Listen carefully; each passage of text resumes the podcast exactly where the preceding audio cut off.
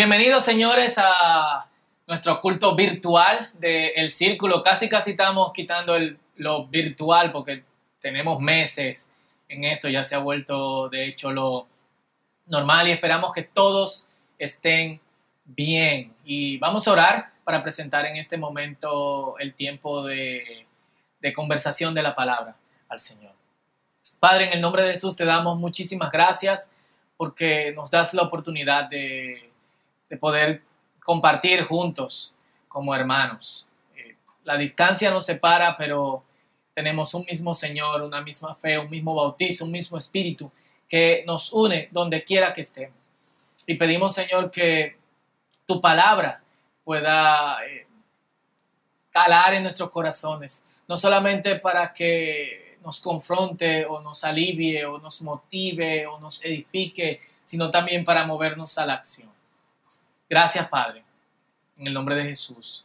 Amén. Y hoy tenemos Santa Cena, así que vayan preparando los elementos cada uno en sus hogares, lo que quizás no reciben los anuncios del círculo en su email o por WhatsApp, eh, pueden irse preparando desde, desde ahora. Y vamos a leer en Efesios capítulo 4, versículo 17 al versículo 24, comenzando, con, continuando en nuestra serie más de lo que pensamos, que pausamos la semana pasada a causa del Día de, de los Padres. Y dice así, Efesios 4, 17 al 24. Con la autoridad del Señor digo lo siguiente, ya no vivan como los que no conocen a Dios, porque ellos están irremediablemente confundidos. Tienen la mente llena de oscuridad, vagan lejos de la vida que Dios ofrece porque cerraron la mente y endurecieron el corazón hacia Él. Han perdido la vergüenza, viven para los placeres sensuales y practican con gusto toda clase de impureza. Pero eso no es lo que ustedes aprendieron acerca de Cristo. Ya que han oído sobre Jesús y han conocido la verdad que procede de Él, desháganse de su vieja naturaleza pecaminosa y de su antigua manera de vivir que está corrompida por la sensualidad y el engaño. En cambio, dejen que el Espíritu les renueve los pensamientos y las actitudes. Repito esa parte. Dejen que el Espíritu les renueve los pensamientos y las actitudes. Pónganse la nueva naturaleza, creada para ser a la semejanza de Dios, quien es verdaderamente justo y santo. Oscuridad. Si hay una cosa que hemos visto ahora en Efesios, son los contrastes entre la vida pasada y la vida ahora en Cristo. En todo el libro son solo cinco en total. Este que acabamos de leer es el cuarto y hace el contraste entre luz y oscuridad. Primero Dios nos trasladó de la oscuridad a su luz. La oscuridad no es la ausencia de las cosas, sino es simplemente la imposibilidad de verlas. Lo que vemos está ahí. De hecho, no ha dejado de estar. Está a nuestro alrededor, los mismos colores, las mismas formas y estructura, pero nos roba la posibilidad de apreciarlas como nosotros deberíamos. Aquí pasan dos cosas, que es donde empieza el jueguito sucio. Algunos que se encuentran en un momento oscuro o rodeados de la oscuridad prefieren aferrarse a la impresión de que las cosas se han perdido. Otros aprovechan para ocultar sus actos dudosos en la oscuridad, pretendiendo que no se han hecho o que no existen. Hay entretenimiento de oscuridad. Restaurantes en donde lo emocionante es que estás comiendo sin ver lo que te están poniendo en la mesa. Hay, de hecho, citas a ciegas, literalmente lugares donde vas pero nunca ves la persona que estás tratando de conquistar. Aunque estas cosas se hacen en la oscuridad y se piensa que es un juego, no lo es. Hay gente que lleva el juego al extremo y llega de la oscuridad a la luz, vuelve a la oscuridad y vuelve a la luz, entendiendo que aquí puede hacer algunas cosas que luego nadie va a saber, para entonces pretender que vive en la luz pero lamentablemente cuando llegan a ese punto pasan a otro nivel.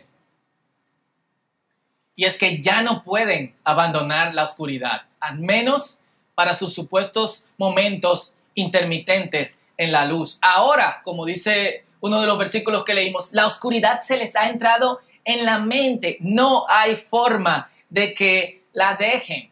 El pasaje que acabamos de leer describe el panorama de las personas que han pasado al nivel en donde la oscuridad ya no es un lugar donde están posicionados, sino que está dentro de ellos. Y es así que los, los describe irremediablemente confundidos, con la mente cerrada, versículo 18, con el corazón endurecido, versículo 18 también, han perdido la vergüenza, versículo 19, practican con gusto toda clase de impureza. Si me siguen aquí, es muy interesante, porque en este pasaje el pecado no es un problema espiritual, sino que es un problema de la mente. Lo repito, en este pasaje el pecado que nosotros obviamente lo consideramos como un problema netamente espiritual, pasa a ser un problema de cómo nosotros pensamos. Y lo más loco de eso es que los pecados no son la causa del problema, sino el resultado.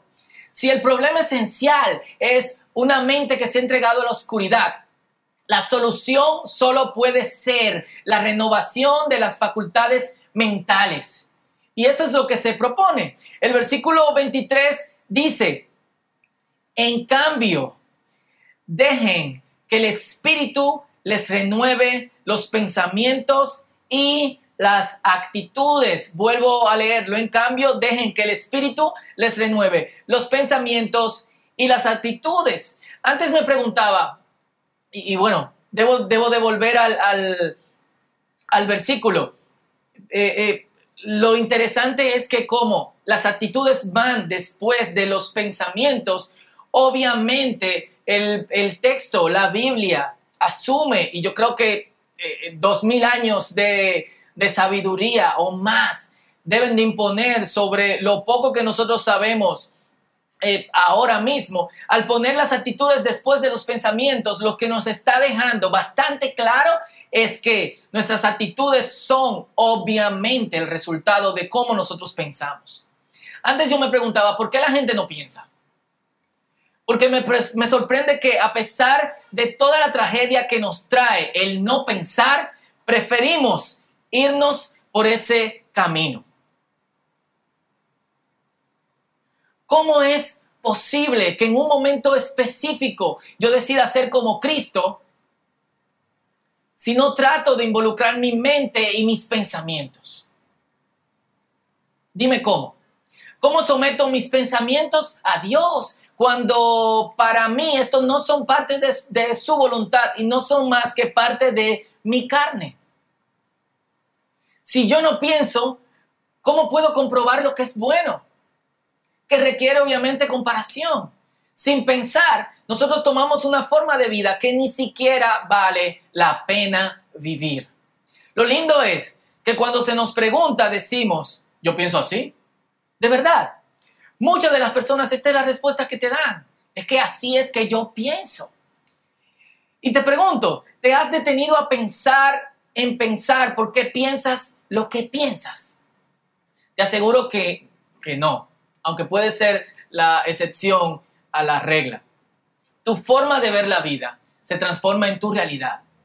Y realidad es en lo que nosotros descansamos. Esa puede ser una realidad falsa, pero te has sumergido ahí por tanto tiempo que no ves posible que las cosas sean de otra manera. Y en muchos casos es fatal. Pensar nos lleva a conocer y el conocimiento nos da acceso a la realidad. El conocimiento bíblico se, se vive en una relación con Dios.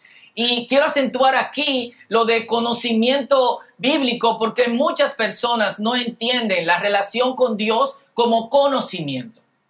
Sin embargo, las escrituras nos dicen que es imposible vivir en relación con Dios si nosotros no vamos conociendo a Dios. Por eso al principio nuestra relación con Dios es imperfecta porque no lo conocemos en su magnitud y cómo es. Pero mientras vamos sumergiéndonos en fe como conocimiento y en el conocimiento que podemos tener de Él, entonces vamos ampliando en esta relación que obviamente nos transforma. Entonces, es imposible vivir el conocimiento de Dios sin una relación con Él.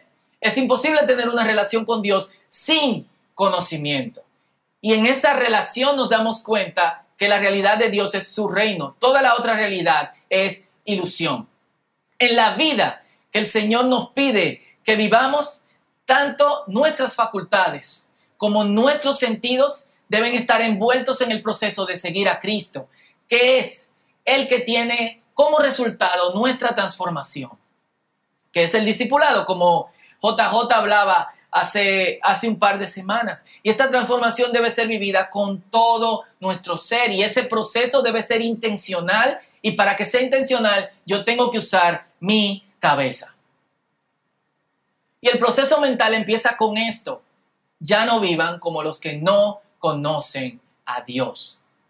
Y si mi mente está envuelta en el proceso, hay algunas preguntas que yo tengo que hacer. La primera pregunta es, ¿cómo viven los que no conocen a Dios? Generalmente pensamos en, cuando nos dicen los que no conocen a Dios, en alcohólicos, narcotraficantes o enfermos sexuales. Es decir, nos vamos al extremo. Pero es tan sencillo como que gente muy buena y amable delante de los parámetros generales del mundo tiene opiniones muy marcadas sobre asuntos tan perversos como el aborto. O su rechazo a Dios es constante y le parece una burla todo lo que tiene una conexión con Jesús. La otra pregunta sería, ¿cuál es la filosofía de vida del mundo? Y una un poco más personal, ¿por qué uno vive como que esas cosas no importan? Porque sí importan. Y lo más trágico de todo es que la mayoría de creyentes ni siquiera se hacen estas dos preguntas básicas. ¿Cuál es la forma en que vive y piensa la gente del mundo? Y también es cuál es la filosofía del el mundo. Y nuestra respuesta debe ser exactamente la misma del salmista en el Salmo 119, el versículo 126. Él dice, quebrantan constantemente tus instrucciones entonces es tiempo de actuar y hacer lo que le agrada al Señor. La oscuridad que tiene alrededor lo hace reflexionar sobre ser más luz. Él no dice, oh, qué pena, todo el mundo está quebrantando tus mandamientos, yo soy el único que te sirve, bla, bla, bla, sino que él dice, si la gente no te está sirviendo, entonces es tiempo de servirte. Vuelvo a este punto, la oscuridad lo hace reflexionar sobre ser más luz, algo que todos tenemos que buscar, al menos que queramos la aprobación de los demás sobre querer estar en, sobre querer estar en el camino de Dios. Cuando Dios separó la luz de las tinieblas, no desapareció la oscuridad, sino que dejó, la dejó ahí para que la luz alumbrara. Cuando el Señor nos separa, nos deja en medio de donde estamos para que alumbremos. La separación no es espacial, sino situacional. Dios está con nosotros. Y aquí entonces hay de hecho un contraste interesante entre nosotros y quienes han estado en este jueguito de oscuridad y luz constantemente, al punto de que la luz, la, oscuridad le entra y la luz lo repele. Ya la oscuridad es algo que tienen dentro. Nosotros, al estar interactuando con Dios en relación con Él y creciendo en su conocimiento, entonces finalmente ahora tenemos la luz por dentro. Y a pesar de que estamos en sitios oscuros situacionalmente, y todos tenemos que admitir que este mundo está jodido, Dios está en nosotros y se manifiesta a otros a través de nosotros y vivimos de formas que otros puedan ver que la clase de vida que Dios ofrece es más conveniente. O quizás debería decir que deberíamos vivir en formas que otras personas vean que la clase de vida que agrada a Dios es más conveniente. Y esa tensión dinámica entre estar pero no ser es difícil, pero es la tensión con que deberíamos estar luchando para que deje de tensionar y sea natural y que podamos iluminar naturalmente donde no hay luz, estar separados sin ser quitados. Entonces, el llamado es a dejar el jueguito entre oscuridad y luz, el llamado es a dejarnos de quejar, de quejarnos por la oscuridad que, en la que estamos envueltos y a brillar. Y si Dios está en nosotros, así como cuando la oscuridad está en algunas gentes, no hay otra cosa sino hacer las obras de la oscuridad. Obviamente su remedio es acercarse a Dios. Si Dios está en nosotros, no hay otra cosa que podamos hacer sino iluminar y dejar ver que Dios está en nosotros. La invitación es a que pensemos. La invitación es a que reflexionemos, midamos y no solamente pensemos en cuál es la mejor vida, sino que evaluemos cómo está viviendo la gente alrededor de nosotros, porque Dios quiere que nosotros seamos respuesta. Y a muchos cristianos su cristianismo hace que se oculten. Sin embargo, el cristianismo bíblico dice, salgan, déjense ver. Muchos cristianos están envueltos en una burbuja. El cristianismo bíblico dice, plota la burbuja y deja ver luz en la oscuridad. Peor aún, muchos cristianos viven en este jueguito entre las dos cosas. La Biblia dice, dejen que el Espíritu les renueve la mente. Cuando pensamos en el pecado solamente como un problema espiritual, nos dedicamos solamente a hacer la parte que entendemos trabaja en lo espiritual. Pero cuando entendemos que nuestro pecado afecta absolutamente todo, y hemos venido hablando de esta integralidad desde hace varias semanas, entonces nosotros tomamos como parte de nuestro ejercicio de ser discípulos de Cristo tiempo para pensar y pensar en cómo nosotros podemos no solamente ser transformados, sino ser elementos de transformación que podamos llegar a ese punto, como el del Salmo 119, 126, que dice, estoy rodeado de oscuridad, todo el mundo hace lo que está malo. De hecho, en el, en el, en el texto en Efesios que, que leímos, dice que hacen con placer, disfrutan hacer la maldad. Y dice entonces el salmista, es tiempo de accionar y hacer lo que agrada a Dios.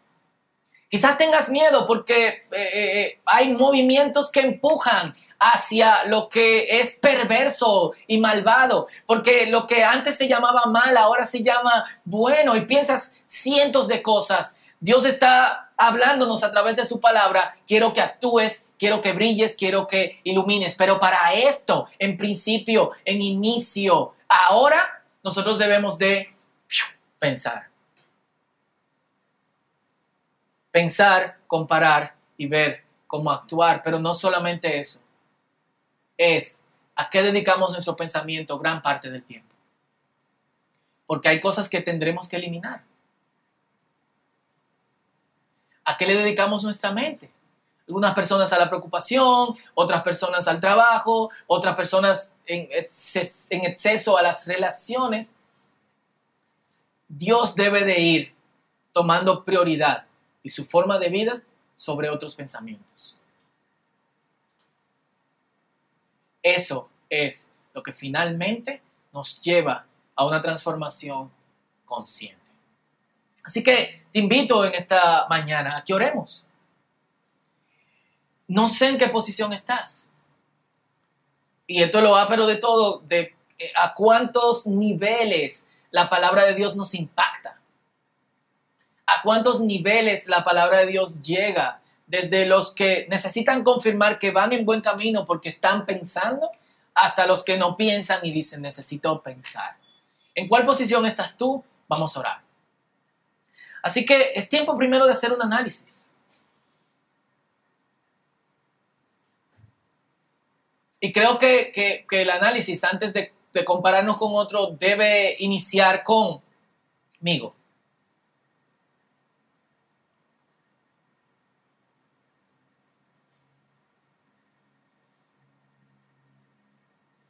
Y estas son algunas preguntas que me gustaría que te hagas.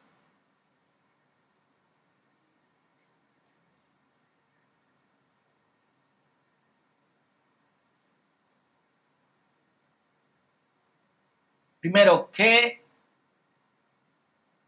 formas de la filosofía y del pensamiento del mundo estoy viendo como inofensivas? Aun cuando van en dirección contraria a la voluntad de Dios.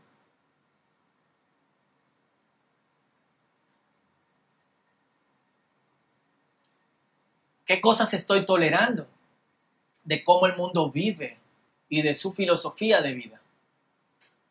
Que van en contra de la voluntad de Dios.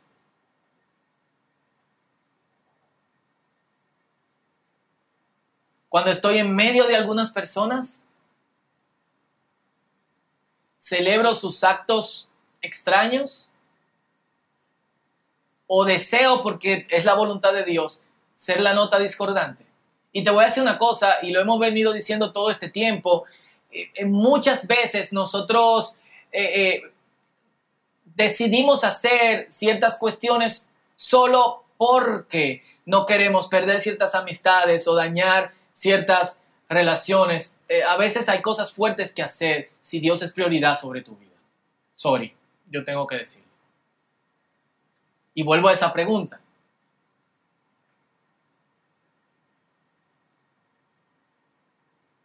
Cuando estás en medio de personas haciendo o diciendo cosas extrañas, ¿corroboras lo que dicen callándote o hablando?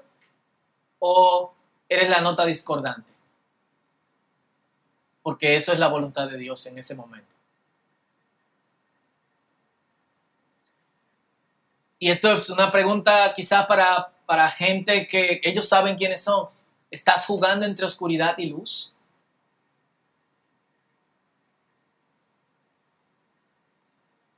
¿Estás viviendo parte de tu vida en la oscuridad donde nadie ve, Dios sí te ve, y otros están viendo? Porque si es así, es tiempo de arrepentirte, de acercarte a Dios antes de que la oscuridad esté en ti, sea mucho más difícil la transformación. Posible, pero dolorosa. Ven a Él, ven a Cristo. O quizás no se estás viendo porque alguien te mandó el link, pero tu deseo es la oscuridad. ¿Por qué? Cada uno yo sé que ha agarrado la pregunta que le toca. Vamos a tomarnos unos segundos para meditar y luego vamos a orar juntos.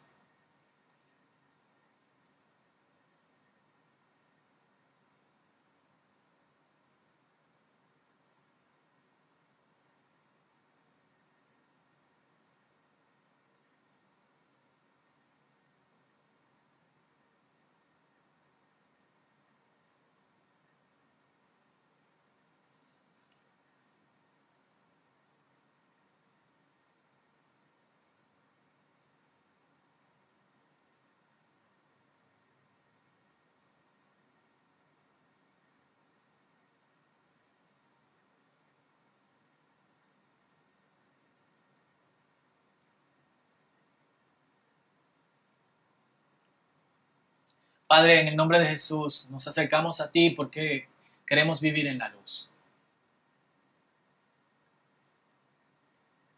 Queremos estar precisamente en donde, al ser tan iluminados por tu presencia, por tu amor, por tu misericordia, por, por quien tú eres, esa luz pase de ser un espacio en donde estamos a algo que somos. Saca la oscuridad que pueda haber en nosotros o los residuos de oscuridad que hay. Y ayúdanos a pararnos firmes como creyentes ante un, mundo que se está derrumbando, que, que, está yendo a la deriva y no lo sabe ni le importa. Tú nos has dejado aquí.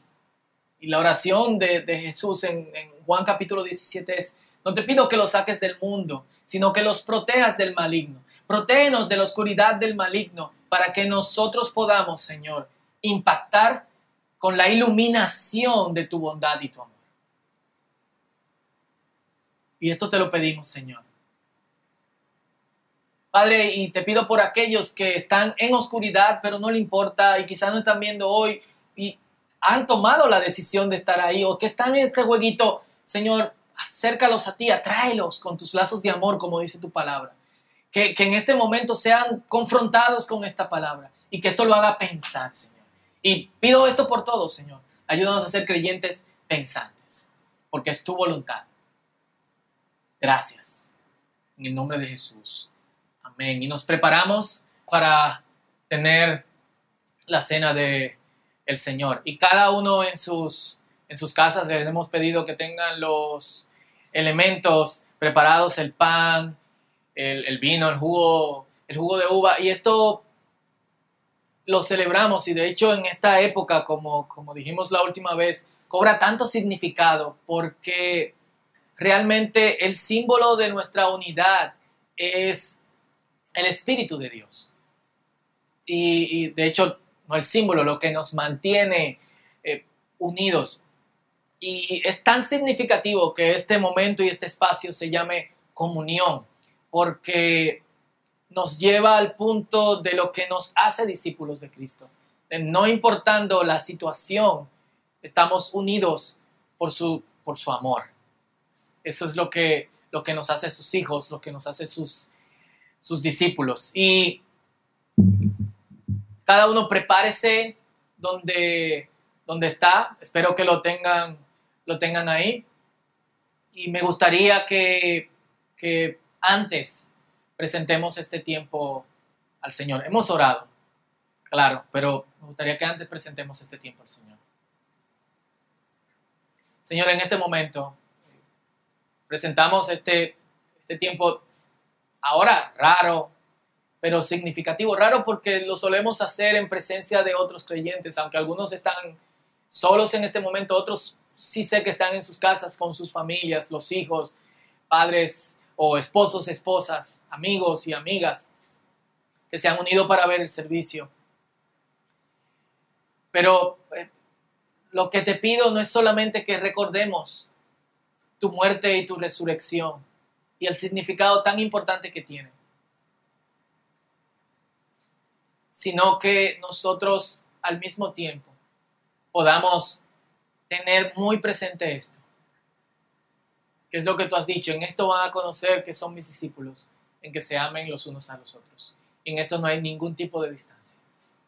En el nombre de Jesús. Amén.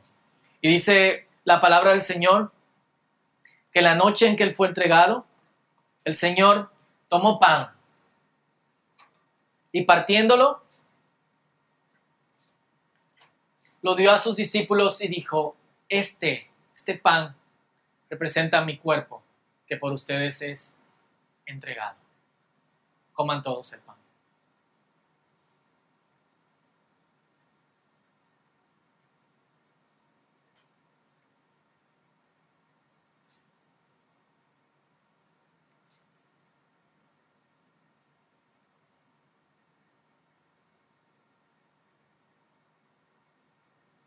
Y aprovechemos para dar gracias al Señor.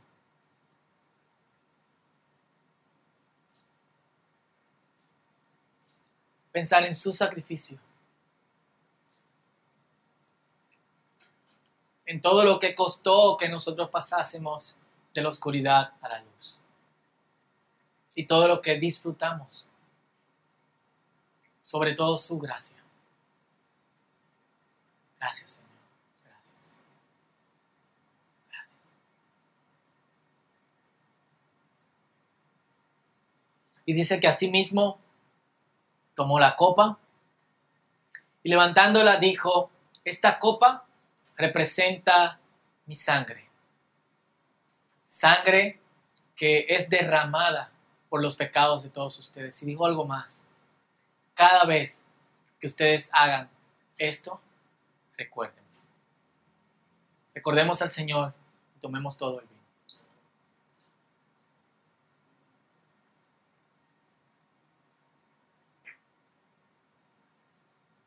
Gracias, Señor. Gracias. Señor, hoy recordamos. Recordamos y pedimos que nos ayudes a estar siempre unidos, pero sobre todo a valorar tu entrega, tu cuerpo, tu sangre. Por eso hoy somos libres y estamos aquí. Gracias. En el nombre poderoso de Jesús.